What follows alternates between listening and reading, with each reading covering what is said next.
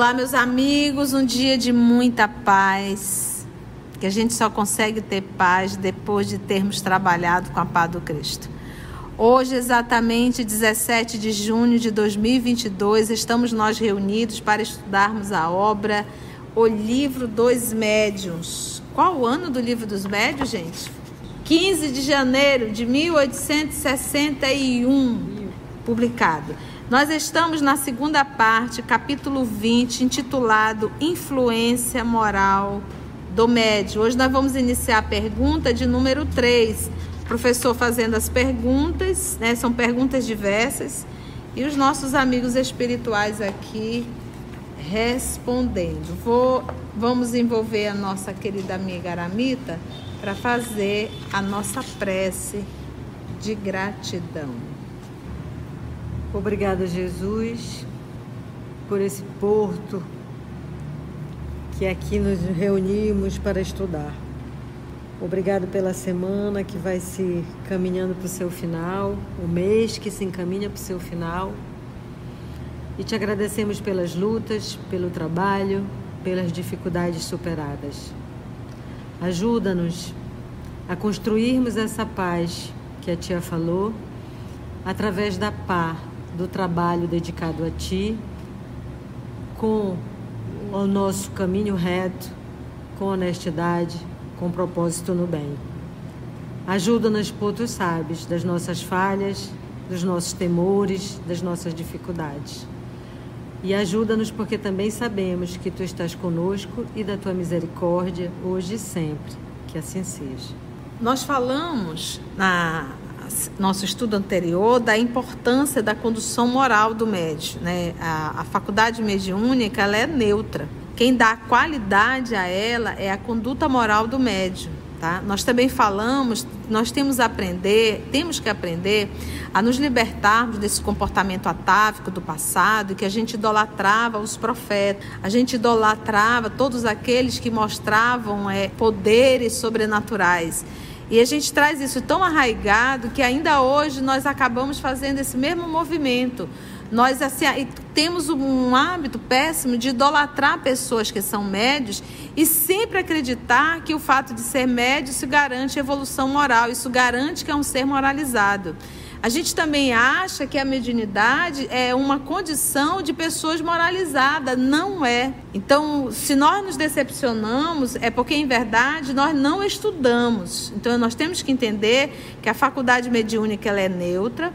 Ela é uma faculdade, como nós estudamos o estudo anterior, que pode ser entregue a qualquer pessoa, como qualquer uma outra faculdade. A faculdade de ver, de pensar, de andar, de caminhar, tudo isso são faculdades. Como você vai usar a sua fala, como que você vai usar a sua inteligência, como que você vai usar o seu olhar, isso é que vai dar, vai fazer toda a diferença para o bem ou para o mal. Então a primeira coisa é entender o fato de a pessoa, da, da criatura, do irmão, estar na, com a faculdade mediúnica, isso não quer dizer absolutamente que ele é um espírito evoluído.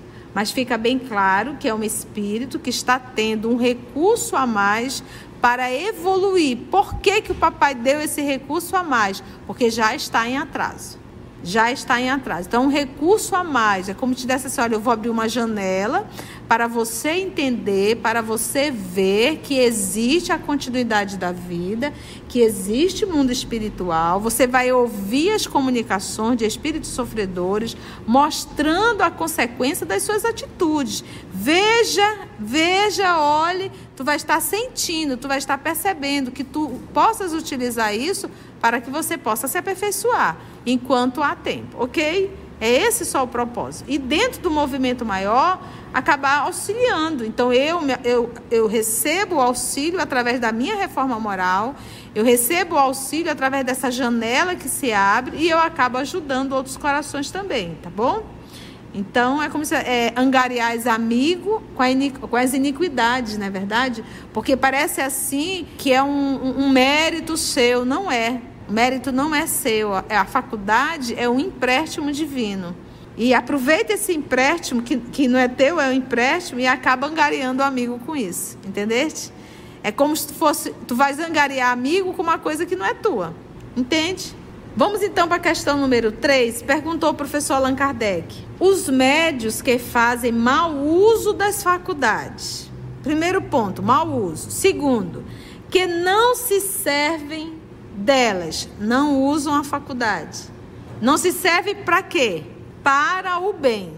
Pode até se servir, se serve, mas para o mal. Então, a primeira, a primeira, os médios que fazem mau uso das faculdades que não se servem delas da faculdade para o bem, ou que não as aproveitam para se instruírem. Então, o médium está aqui, recebe uma psicografia, ele tem certeza que é para publicar, ele tem certeza que é para ler para o grupo. Toda mensagem que o médium recebe, o primeiro necessitado a aprender com ela é quem recebe. Senão teria vindo pelas mãos de outro. O primeiro necessitado é o médium. Então ele escuta aquilo, mas ele acha que é para o mundo e não para ele. É igual quando a gente está estudando. Quando eu estou estudando, o estudo é para mim. Eu tenho que pegar ele para minha pessoa. Quem está levando a chibatada sou eu. Eu não tenho que estar tá lendo e dizendo, ah. Cara do.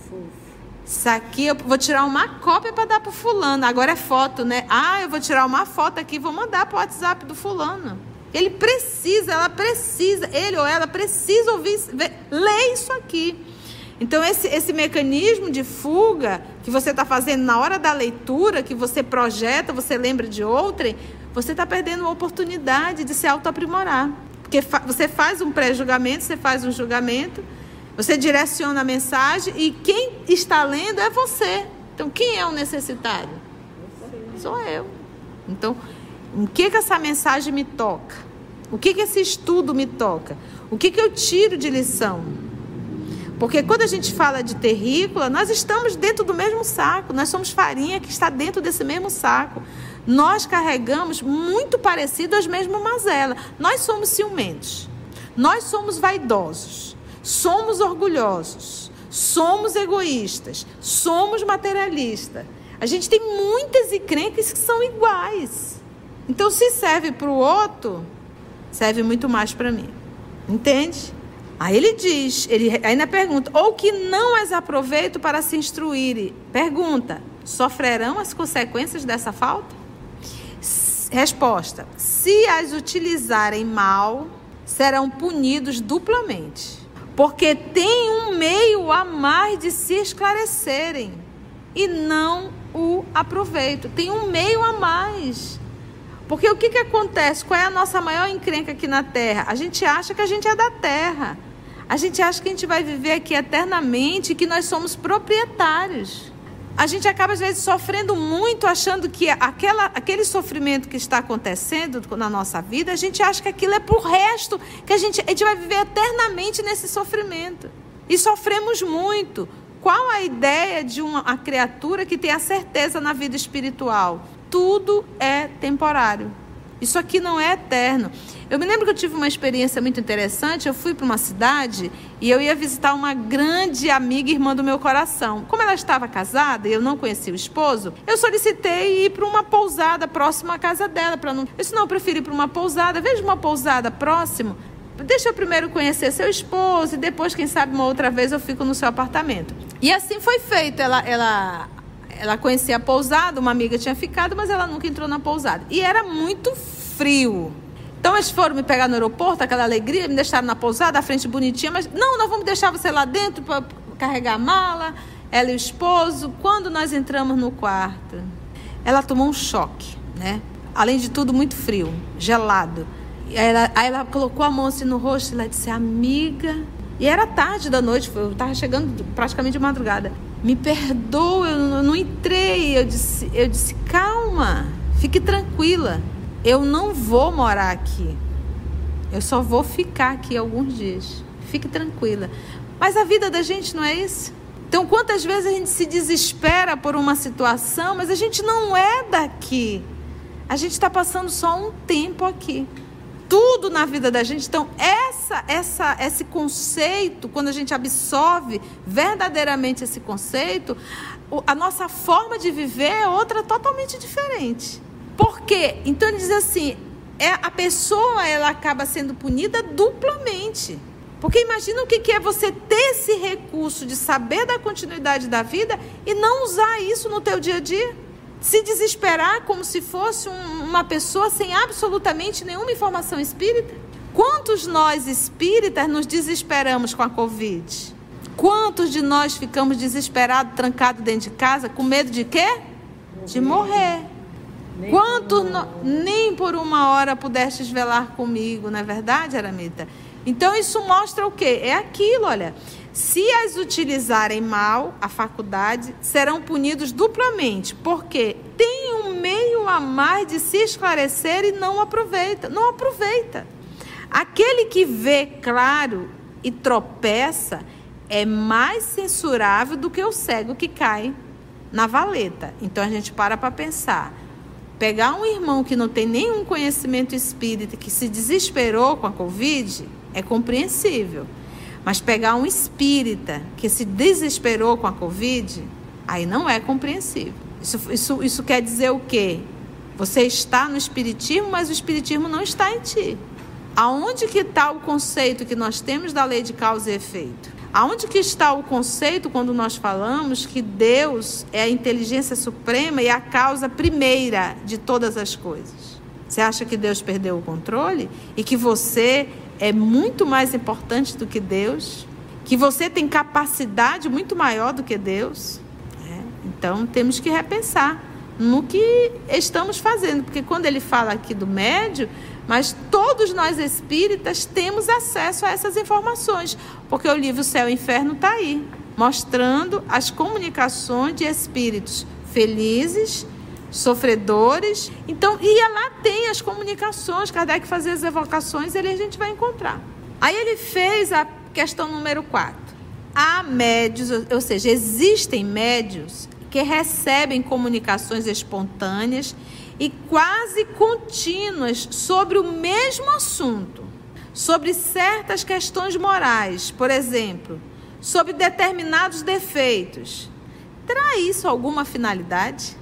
Olha, o que, que o Kardec percebeu? Olha, existem médios que dá sempre uma comunicação batendo no mesmo tema, com as mesmas particularidades. Ele pergunta: isso tem alguma finalidade?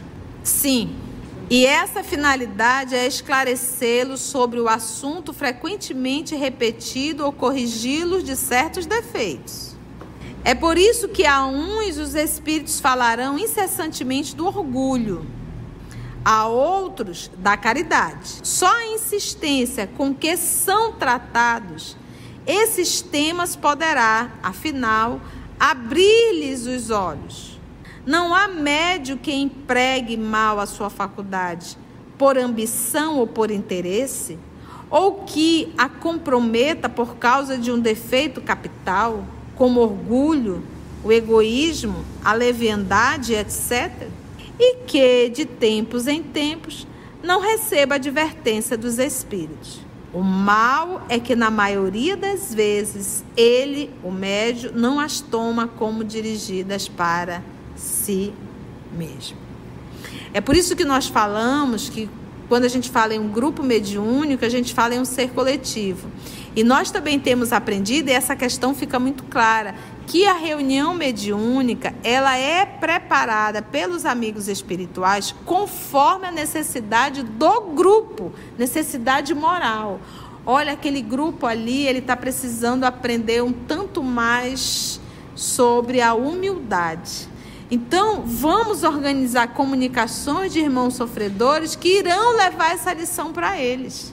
Olha, eu me recordo que durante um bom tempo, há muitos anos atrás, gente, são 30 anos de espiritismo, então estou falando coisa de 15, 16 anos atrás. A gente no trabalho mediúnico sempre estava repetindo um determinado tipo de comunicação, um determinado tipo de comunicação de um espírito sofredor e era um e outro, sempre aquele tipo. Alguns meses depois, uma trabalhadora do grupo foi chamada a dar o testemunho sobre exatamente aquele tipo de comunicação. E ela disse quando ela se viu naquela situação, a primeira coisa que ela lembrou foi do trabalho mediúnico.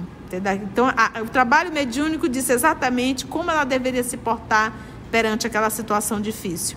Então é isso que a gente tem que entender, porque os amigos espirituais, eles não fazem nenhum trabalho apenas para atender 25%.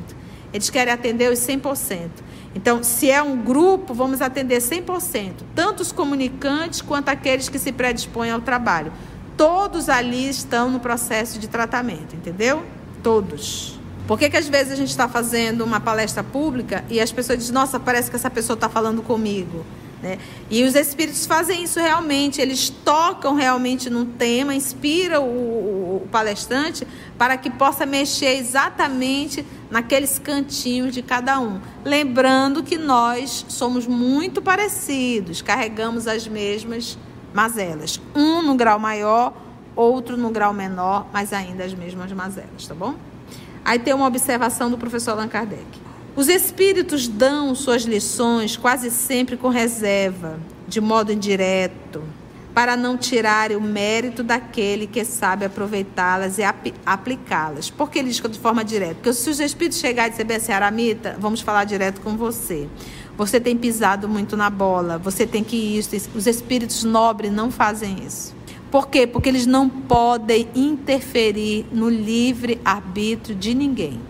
Então, uma coisa é falar aqui para o coletivo, cada um absorve aquilo que acredita e cada um faz o seu esforço e, e usa o seu livre-arbítrio.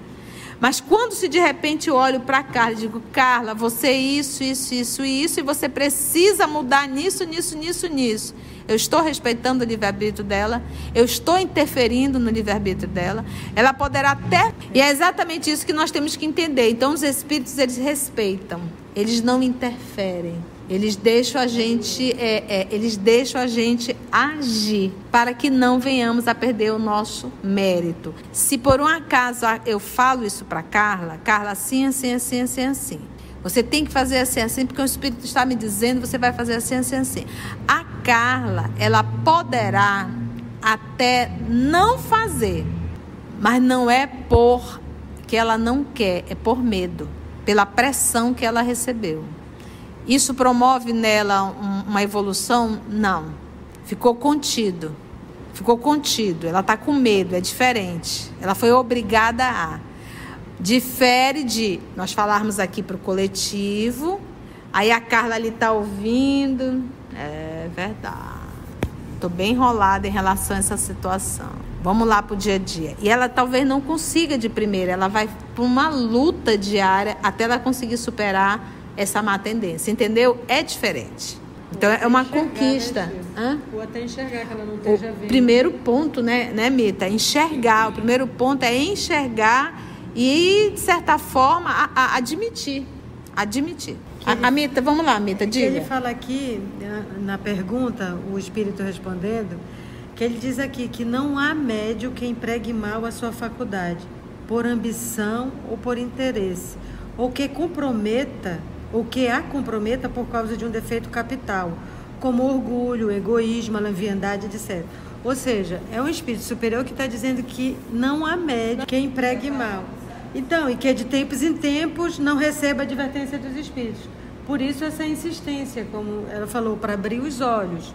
Então, que eles mandam as mensagens para abrir os olhos, porque nós estamos encarnados, afinal de contas, né? A alma é fraca. É, é, essa história, né, Aramis? É. Olha, a, a, a, carne é fraca. Não, a carne não é fraca, não. O espírito que é sem vergonha mesmo.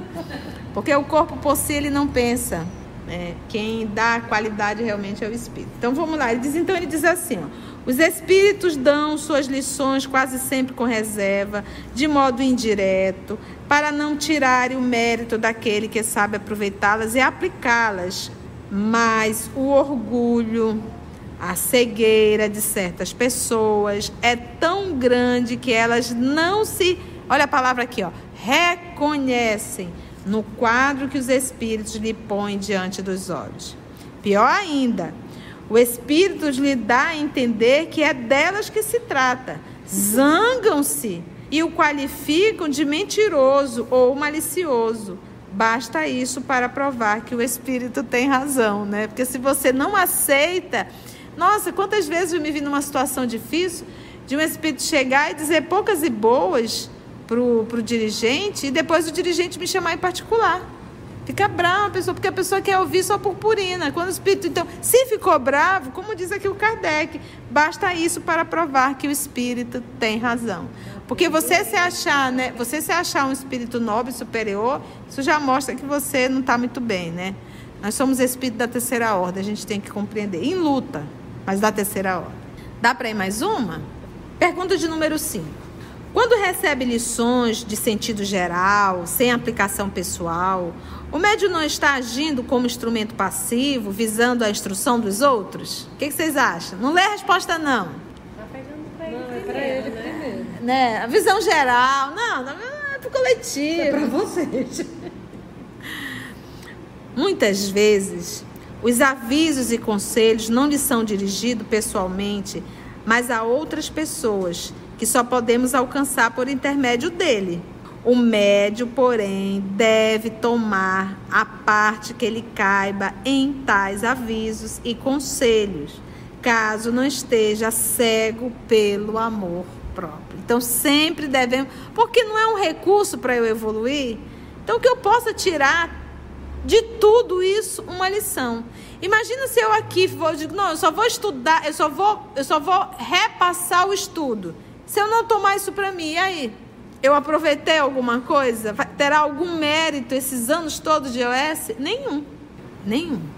Não creais, continua indo o Espírito, que a faculdade mediúnica seja dada apenas para a correção de uma ou de duas pessoas. Tá vendo?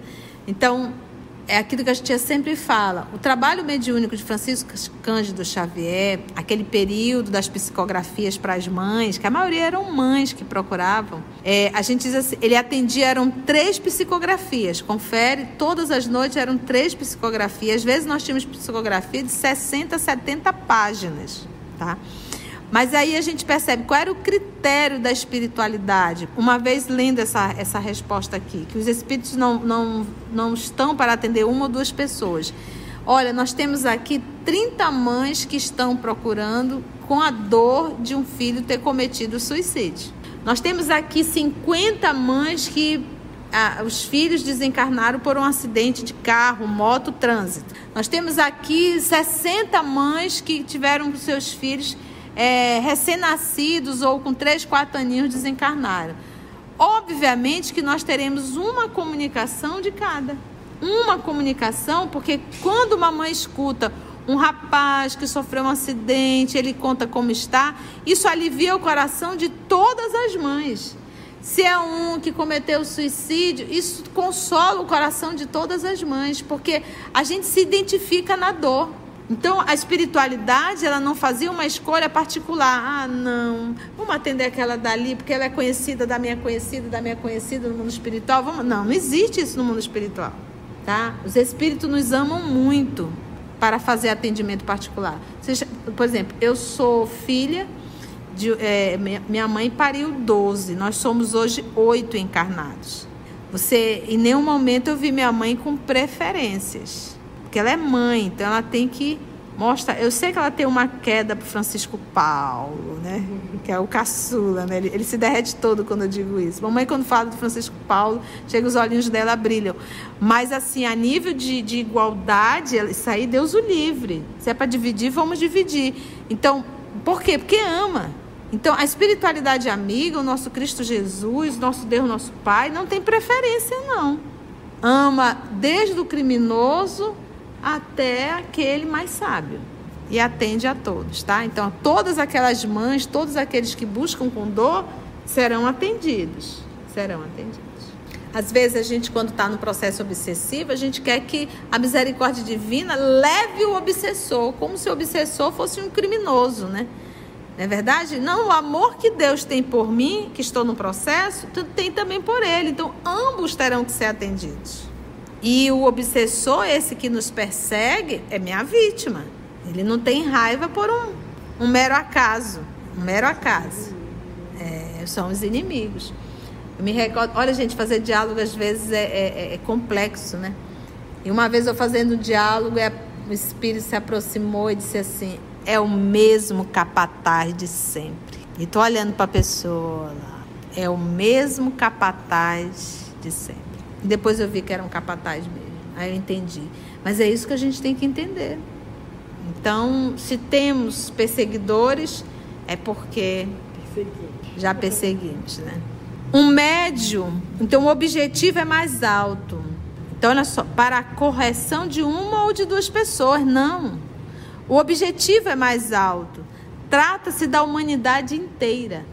Um médio é um instrumento que, como indivíduo, tem pouca importância. É por isso que, quando damos instruções de interesse geral, nós nos servimos dos médios que oferecem as facilidades necessárias para a comunicação. Tende, porém, como certo que tempo virá em que os bons médios serão muito comuns, de sorte que os espíritos bons não precisarão serviços de maus instrumentos. E o que é um bom médio? É qualidade moral. Então, é aquilo que eu digo, nós tivemos um franciscano Xavier. Daqui, talvez, alguns séculos e séculos e séculos, nós teremos muitos Francisco Cândido Xavier, mas não é o caso. Francisco Cândido Xavier, a qualidade moral dele é inconteste. Todos os momentos. Em todos os momentos. Não, não, existe assim. Olha, que eu estive lá em Pedro Leopoldo e já ouvi isso de várias pessoas. Todas as pessoas. Já vi várias entrevistas que eu busquei muito, pesquisei. Teve uma pesquisei muito sobre o Chico. Várias entrevistas e as pessoas. Era a mesma fala. Toda e qualquer pessoa que se aproximava do Chico Xavier se sentia importante. Você conheceu ele pessoalmente, né, Cecília? Cecília disse: somos lá de Manaus. Ele, oh, Manaus. Olha, olha com carinho falando de Manaus, não é verdade? Algumas pessoas que eu conheci que tiveram a honra de tocar naquelas mãozinhas, sempre recebia com muito carinho. Então não existia, ah, porque preferência, porque às vezes eu já passei por algumas situações da gente assim, aquele período de idolatrar, né, o palestrante, e eu entrei na fila, muito jovem ainda, para pegar a tal da assinatura. Nossa, mas que decepção foi. A pessoa nem olhar para ti, né? nem perguntar qual é teu nome. E fez um rabisco ali no livro. E eu disse: nunca mais. Passaram-se talvez uns 15 anos, eu digo, eu preciso fazer as pazes com essa criatura. A criatura veio a Manaus de novo, lá eu fui para a fila, mas dessa vez eu não queria pegar autógrafo, eu queria só dar um aperto de mãos e, e, e agradecer e lá eu fui novamente, entrei na fila. Quando eu fui pegar na mão, a criatura puxou a mão, mas foi muito desagradável. Digo, não tem jeito, senhor, nessa encarnação. Então a gente vai percebendo que o nosso Chico Xavier, não, qualquer pessoa que se aproximava de Chico era muito bem. Parece assim que ele já conhecia, né? Por quê? Porque é um espírito nobre. O que é um espírito nobre? É um espírito que ama sem preferências. Por quê? Porque como o amor já está nele, qualquer pessoa que se aproximar será beneficiada dessa luz que acendeu, que é a luz do amor, a luz que Jesus nos solicita. Fazei brilhar a vossa luz. Um médio é um instrumento que, como indivíduo, tem pouca importância. É por isso que, quando damos instruções de interesse geral, nós nos servimos dos médios que oferecem as facilidades, né? mas, mas no futuro teremos aí bons médios, aí ele não poderá, não precisará mais utilizar os maus, os maus instrumentos. Foi bom, gente? Quantas lições? Esse capítulo ele tem que ser assim, devagarzinho, sabe? Ponto a ponto, vamos degustando, porque é um capítulo que tem que mexer realmente no ticadinho. Olha, a, a, a Misa já está ali, no ticadinho, né, tia? Exatamente, no ticadinho do jaraqui. Antes de orarmos em agradecimento, vamos ouvir algumas considerações da tia que destacamos neste estudo para a reflexão dos ensinamentos. Vamos aos destaques da tia? Condução moral do médio, né? A, a faculdade mediúnica ela é neutra. Quem dá qualidade a ela é a conduta moral do médio, tá? Nós também falamos, nós temos aprender, temos que aprender a nos libertarmos desse comportamento atávico do passado, que a gente idolatrava os profetas, né? Nós assim temos um hábito péssimo de idolatrar pessoas que são médios e sempre acreditar que o fato de ser médio isso garante evolução moral, isso garante que é um ser moralizado. A gente também acha que a mediunidade é uma condição de pessoas moralizadas. Não é. Toda a mensagem que o médio recebe, o primeiro necessitado a aprender com ela é quem recebe. Se não teria vindo pelas mãos de outro. Você está no espiritismo, mas o espiritismo não está em ti. Aonde que está o conceito que nós temos da lei de causa e efeito? Aonde que está o conceito quando nós falamos que Deus é a inteligência suprema e a causa primeira de todas as coisas? Você acha que Deus perdeu o controle e que você é muito mais importante do que Deus?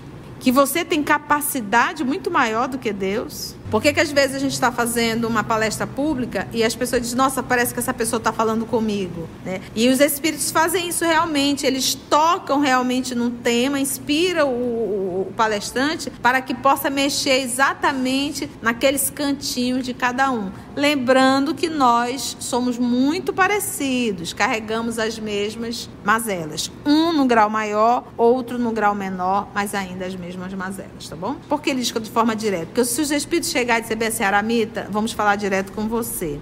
Você tem pisado muito na bola, você tem que isso. Os espíritos nobres não fazem isso. Por quê? Porque eles não podem interferir no livre arbítrio de ninguém. E é exatamente isso que nós temos que entender. Então os espíritos eles respeitam, eles não interferem. Eles deixam a gente, eles deixam a gente agir para que não venhamos a perder o nosso mérito. Ela poderá até não fazer.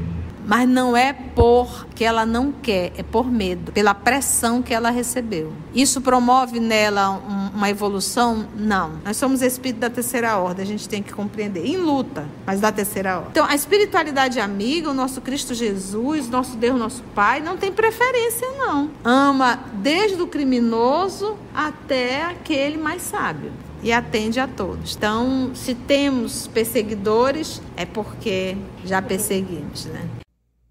Assim, concluindo o nosso estudo de hoje e agradecendo o nosso Mestre Jesus por mais este momento de aprendizado, vamos orar? E assim agradecemos a Deus, nosso Pai, agradecemos a Jesus, o amor de nossa vida, e aos amigos espirituais aqui presentes por mais um momento de estudo e reflexão. Graça te damos, Senhor.